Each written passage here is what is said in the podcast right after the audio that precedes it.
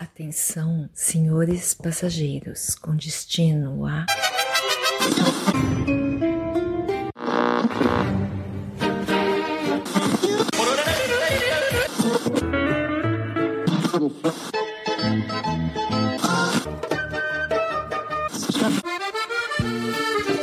Fora da casinha.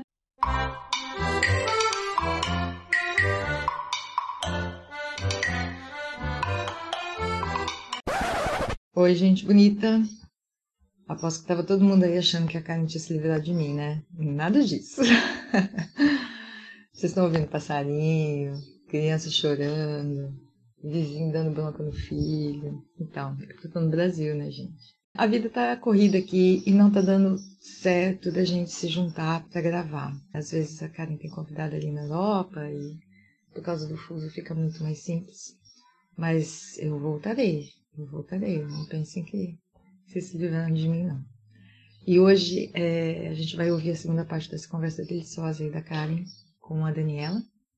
E ela vai contar aí um fato que não é nem um pouco engraçado, mas ainda assim elas conseguiram contar sobre isso com leveza. E hoje foi um episódio diferente, eu achei. Deu um quentinho aqui no coração.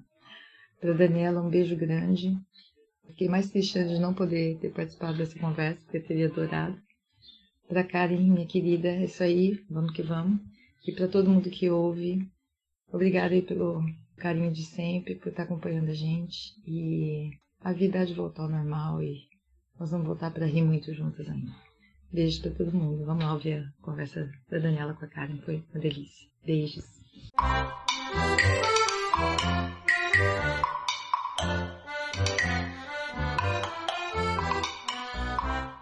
Ô Dani, você já precisou usar o sistema de saúde aí? Já.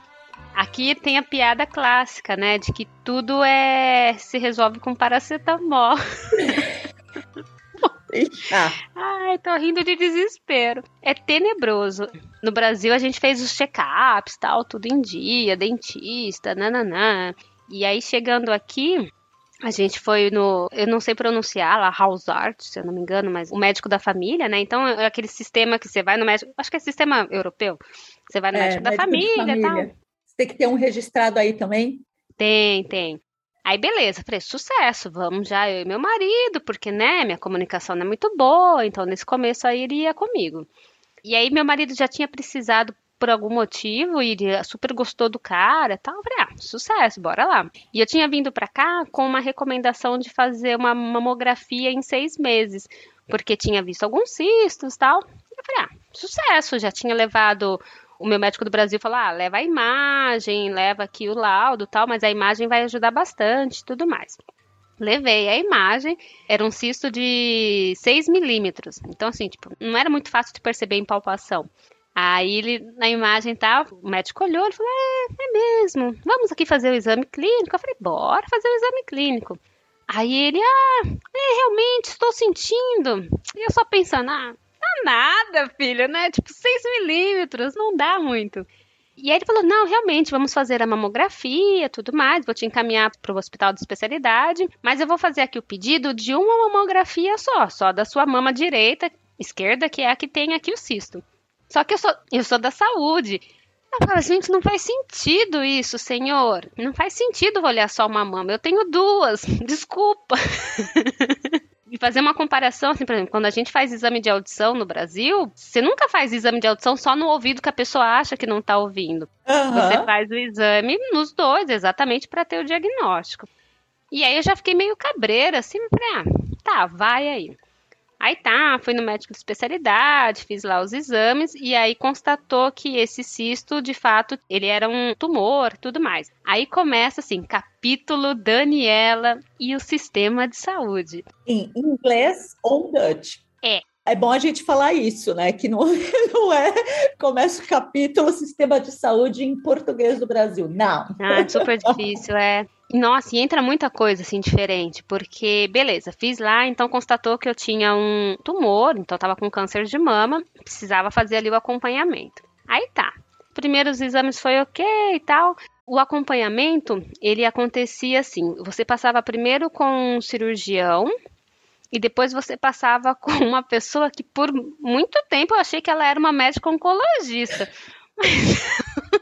Tô rindo, mas é com respeito, tá? Faz 15 anos que eu moro aqui, eu sei como é que é, é respeito. Não, super a gerente do caso. Que aí, assim, depois eu descobri, né? A gente dá uma stalkeada, porque você começa, você não consegue nem decorar o nome da galera. Porque, assim, com sorte, um ou outro nome você até se fala, ah, você associa, tipo, vai. Mas você pega, tipo, é muito difícil. Então eu comecei a tentar meio que, tipo, stalkear depois tal.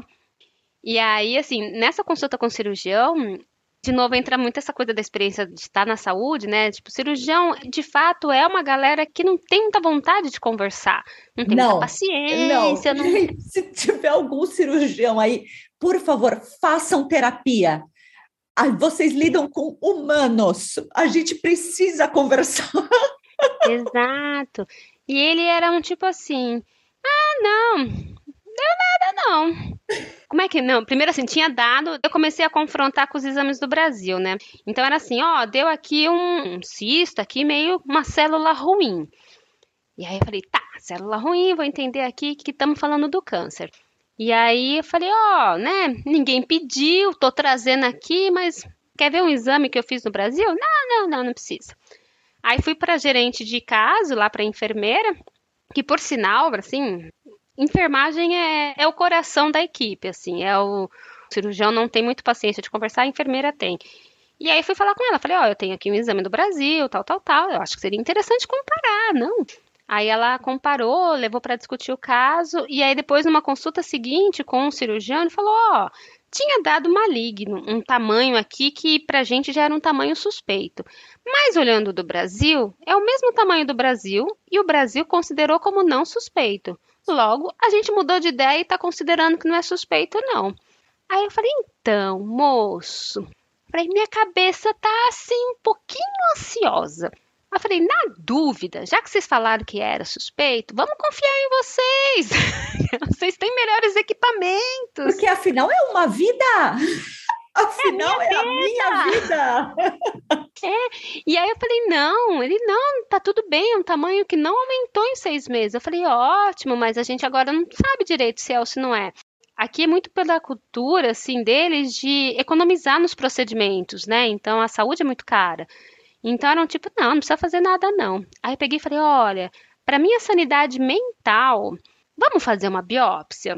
Eu quero, tá tudo bem, é a minha mama. Pode furar, fura aí. É, é bem tirou isso um mesmo. sutiã, falou, fura aí. Era bem isso. E meu marido junto, assim, e nessas horas eu não consigo falar, porque eu já tava chorando de ódio. E aí meu marido precisando traduzir. E aí, pra, quando eu falava pro meu marido, eu já tava tipo, fala pra esse idiota que eu quero. É assim mesmo. Avisa esse filho da puta que se ele não me der. o marido vai traduzir. Ah, yes, please, she need it. Bem isso. Aí ficou nessa. Aí eu, a gente tem acesso a uma parte do prontuário, né? Então eu estava acessando mais o meu prontuário médico no site do que minhas redes sociais. E aí eu via no prontuário: paciente insistiu em fazer biópsia. Solicito exame. Aí eu falei, ah, beleza. E aí, conversando com os brasileiros aqui, né, eles comentam muito dessa coisa da brasilidade mesmo, assim, de tipo, latinidade que eles falam, que é jogar aquele a mais mesmo, aquela novela mexicana, um eu, eu estou ficando ansiosa, porque eu estava mesmo. Aí, beleza.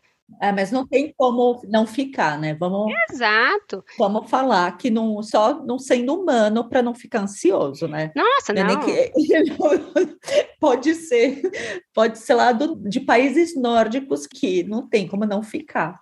Você tem duas opções, né? Você pode ir muito por um lado de que você vai pesquisar, você vai estudar, ou você pode ir naquela medicina mais tradicional e antiga, que é um tipo, ah, o médico falou, médico é Deus, então vou confiar nele. Não tem como eu ir por esse lado. Aí, beleza, a gente fez a, a biópsia. Eu não sei, nunca tinha feito biópsia, assim, mas tem uma sedação local. E, gente do céu, e aí, assim, já vinha aquela cabeça do, ai, ah, vou morrer de câncer, ai, quem vai ficar com a minha cachorra? Ai, minha cachorra é problemática, não vai ser ninguém que vai querer ficar com ela. Ah, eu imagino. E aí, tipo, ah, beleza, vou furar aqui. Meu marido não podia entrar nos exames, então eu, sozinha tal. Eles explicando, assim, sempre muito atencioso nessa parte de orientar, mas, tipo, ó, vou furar aqui, você vai sentir um barulhinho estranho, mas você continua olhando pro outro lado para não me atrapalhar. Tá. Aí olhando pro outro lado, ouvindo um Eu falava, meu Deus, vai furar meu pé. E aí eu comecei a chorar de nervoso. E fala assim: tá tudo bem? Tá tudo bem? Você tá tipo, se chacoalhando. Aí você fala: é. Eu chorava, mas eu chorava em silêncio, assim. Então começou aquela lágrima escorrendo, escorrendo, escorrendo, escorrendo. Aí de repente. Ah, então eu não sabia. Eu pensei que eu já tivesse feito biópsia. Então acho que eu não fiz, porque o meu foi uma agulha bem fininha. Ah, porque o meu é sebinho que eles falam. Ah. Eu tenho tipo um sebinho, é diferente, ó. O seu nem imagino. O meu é, foi tipo um, uma agulha bem fininha, que também passaram uma anestesia local, enfiaram a agulha, ficaram lá fazendo tipo ah. mexendo dentro e tiraram. No meu não teve esse zzz, não. Como eu não podia olhar, né? Então, assim, o que o meu fantástico mundo de Bob dos anos 90, que, que minha cabeça. Imaginou, eu imaginei, tipo assim, eu já numa nave espacial, vindo, sei lá, um ET. Ai, coitada. Abre as garrinhas, cara pega o negócio, puxa, e eu chorando, chorando. Em outra língua, né? Vamos falar que. Não, é horroroso. Se fosse no Brasil, já não é uma coisa confortável, né? Nossa, eu sei que nessa, assim, eu chorando, de olho fechado, porque, né, falava, ai, que bosta mesmo. Aí eu só sinto uma mão solidária, assim, que era da enfermeira, sei lá quem, da, uma mulher ali, técnica. Que amor. E ela começou, foi muito fofa, assim, porque eu ficava, gente, olha. Os holandeses. Ela ficava meio que acariciando, assim, do tipo, calma, calma, vai dar certo. Então, sim, essas coisinhas assim, que aí quando pega de surpresa, aí que eu chorava mais. Né? Eu falava, ai, é. consegui até desencadear uma. no resumo, Fiz a biópsia, aí o médico, olha, veja bem, não é que deu maligno? Vamos operar. E eu já tava com ódio desse cirurgião, né? Porque eu falava, pô, daqui a pouco eu que vou ter que operar, porque ele não queria operar primeiro, como é que agora ele tá querendo? E aí eu falei com a gerente do caso, assim. E aí eu chorava e xingava o, o cirurgião, né? Falava assim, eu não quero esse cirurgião. Tem mulher? Porque, né? De mama para mama, fica mais fácil de entender. E eu queria um pouco essa coisa de, de um atendimento mais humanizado. Porque no Brasil era, é, era esse o sistema que eu estava acostumada, era assim que eu trabalhava. Eu trabalhava numa equipe com médico também. E eu falava, poxa, dá para fazer isso mais humanizado. Não é só uma mama, né? Não é só um cisto tal. E aí, no final, tentou tudo. Ah, e um parênteses, eu tinha pesquisado, obviamente stalkeei o cirurgião, e eu falava, ah, não é assim tão especialista, né? Assim, tudo bem, é cirurgião tal. Então eu comecei a ficar super insegura. Aí nessas, né, rede de apoio de novo. Então conversa com um amigo, que conversa com amigo, que conversa com amigo, que acha um oncologista brasileiro que trabalha na Bélgica. Eu falei, é esse. Aí eu comecei a fazer todo um acompanhamento de segunda opinião com ele. Foi muito bom. Porque, assim, primeiro, ele sabe qual que é o teu histórico, assim, de forma de atendimento, a tua preocupação. Então, isso tudo facilita. E ele foi muito profissional, assim, que ele falava, ah, não, já trabalhei na Holanda, realmente eles têm algumas restrições. E aí falei, ó, oh, você conhece o meu cirurgião? Porque eu não tô confiando. Se você me falar que ele não é bom, eu não vou operar com ele. E aí ele foi, pesquisou lá, conversou com algumas amigas e, tipo, não, dá para confiar corta a cena, tô eu já no, no hospital ali para operar, né? Tipo, passou, sei lá, um mês, um mês e pouquinho, tô eu operando. E aí, na operação é, é, muito doido também, né? Porque é aquela situação, hospital, foi minha primeira cirurgia, minha primeira anestesia. E aí eu lá, sem entender a língua, né? Porque, nossa. E aí meu marido, tipo, olha, eu posso ficar com ela até a hora da internação. A enfermeira, não, imagina, a gente se vira aqui, se precisar tem o Google. E eu, eu não quero Google. É muito doido. E aí no final tá, ela foi me levando tudo. E aí chegou a hora da cirurgia, que eu ia já lá pro pré-operatório. Eu tava de óculos, detalhe, eu sou uma super míope, eu tenho 9 graus de miopia. Oh, que bom, eu também, tenho 8. Então, vivo de lente de contato. E eu falei, não, vou ficar de óculos, tudo bem. E aí eu tava indo de óculos bonitinha, elas me levando na maca já, assim, aquela situação meio estranha. Você pôde de óculos? Não, então. Aí a enfermeira falou: opa, opa, opa, opa, esse óculos aí? Eu falei, então, eu sou cega, senhora, e não sou nativa, não sou poliglota, me ajuda, deixa eu pelo menos enxergar. Até a hora de me sedarem. Era bem isso, assim, ela falou, não, não, não. Obviamente eu não consegui explicar tudo isso, e eu comecei a chorar, porque eu só chorava. E aí ela falou: não, não dá, você nem vai usar isso lá, você não vai usar, não precisar de óculos, você vai estar tá sedada. Fala, puta, eu sei. Tirou meu óculos, aí eu me senti mais vulnerável ainda. Então eu fui chorando absurdamente porque eu não enxergava, não entendia, é um tipo um surdo mudo. E nessa daí foi. E aí é muito doido, assim, porque, de novo, essa coisa cultural. Então eu comecei a falei, beleza, já que eu não tô enxergando, eu vou dormir. Catei, assim, esses barulhinhos constantes, tipo de esses monitores cardíacos, né? Pi, pi. Isso me dá um sono absurdo. Eu falei, vou dormir. Aí eu peguei e comecei a meio que fechar o olho e tal. Vinha a galera, tipo, ah, vou aferir sua pressão, não sei o quê. Nossa, você dormiu mal essa noite? Ai, senhora, tô ótima aqui. E aí, quando eu começava a chorar de novo, era tipo, ah, é a sua primeira. Parecia que eu tava tratando como se fosse criança. Você falava, mano, eu não sou. Tipo, eu tenho 42 anos, cognitivo ok. Me trata só como gente que tá bom, né? Porque eram tipo, ah, é a primeira cirurgia, vai dar tudo certo. Tipo, falando com criança, você falou, ó. Aí, enfim, operou, tá? O cirurgião lá no dia super simpático, eu só olhando assim com ódio. Ah, otário. O meu do joelho também, no dia da cirurgia, que eu não tava enxergando nada, ele foi simpático. Eu falei, nossa, agora que eu não te enxergo, que eu vou me ser sedada, você resolve ser simpático? Ah. É isso. Eu já tava com ódio. Eu falei, é, quer impressionar os amigos? É. quer impressionar a galera aqui? Eu te conheço. A equipe, ó, é ruim, viu? Não, não, não é assim, não.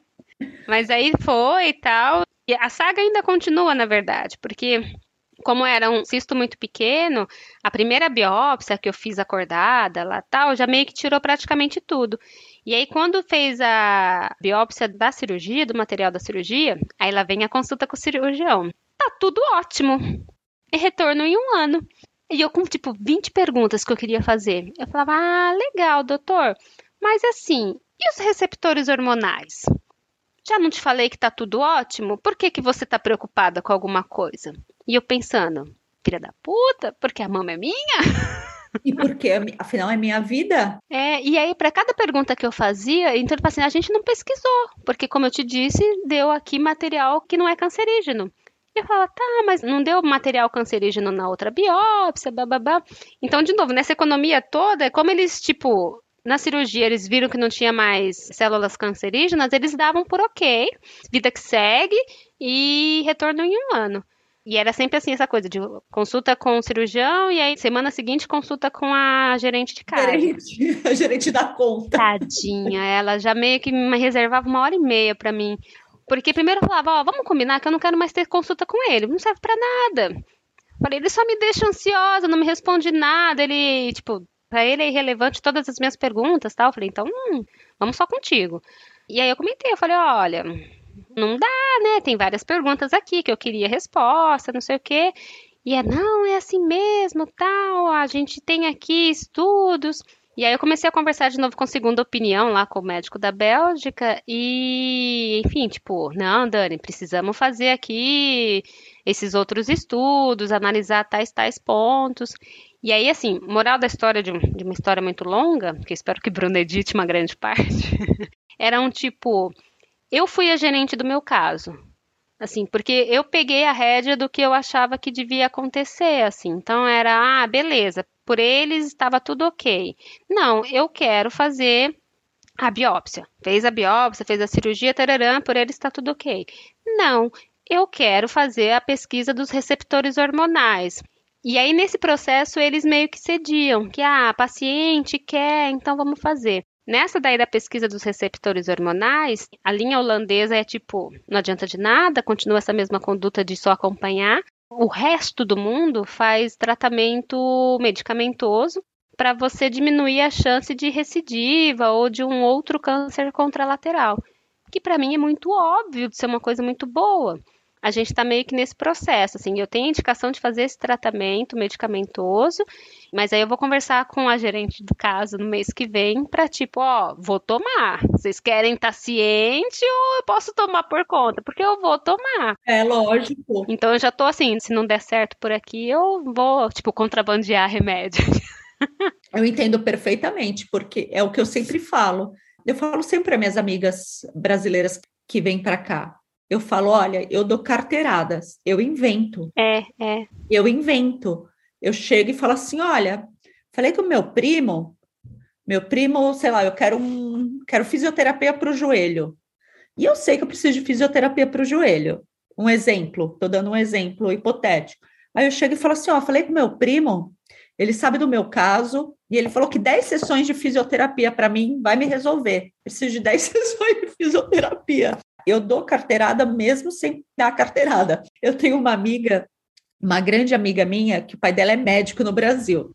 E ela, ai, estava passando por um problema de saúde. Eu falava assim: fala, Fulana, fala, meu pai é médico. Ai, não, não vou ficar falando que meu pai é médico. Para quê? Falei: fala que seu pai é médico e que seu pai está falando isso, isso, isso. Ela não queria falar. Até que o negócio foi, a bolha foi crescendo, ela chegou e falou: olha, meu pai é médico. o tratamento mudou. Meu pai é médico, ele falou que é para fazer isso, isso, isso, isso. Mudou, infelizmente. Infelizmente, eu acho a saúde do Brasil, eu estou falando da minha bolha. Sim. Não sei como é no geral, cada um tem uma história de vida, não tô, mas assim, entre as experiências que eu tive no Brasil, tirando uma que eu quase morri, e a, as experiências que eu tenho aqui, eu acho a medicina no Brasil melhor. Eu acho, mas isso é fruto das experiências que eu tive aqui. Um exemplo, estou passando por um, uma coisa, um tratamentozinho, aí eu chego para fazer exame de sangue, a mulher fala para mim, você tem que fazer exame de sangue. Eu chego para fazer exame de sangue, a enfermeira, por que você está aqui? Não, porque me ligaram para fazer exame de sangue. Não, ninguém te ligou. Não, me ligaram. Não, ninguém te ligou. Aí você fica assim: será que eu sou louca? Né? Será que a louca sou eu? Certa resposta. Volta na recepção, eu falo com a recepcionista. Olha, ela está falando que não está me esperando, mas eu recebi uma ligação que eu tinha que vir. Aí a recepcionista, ah, é? Deixa eu ligar aqui. Aí liga para o hospital inteiro e ninguém sabe. Essa última vez foi engraçado que eu falei, gente, eu estou falando mais de meia hora eu fiquei ali como se eu fosse uma louca. Aí, quando eu estou quase desistindo, estou quase falando, ok, aceito a minha morte, vem uma pessoa e fala assim: ah, a gente vai fazer exame em você. Tudo bem, faz o exame. Aí me liga depois e fala assim: hum, seria legal você voltar amanhã para fazer exame de novo, outro exame. Só que amanhã vai estar tá fechado o ambulatório, você vai ter que ir no, direto na emergência. Aí eu vou para a emergência no outro dia. Não, não é para estar aqui, não. E você.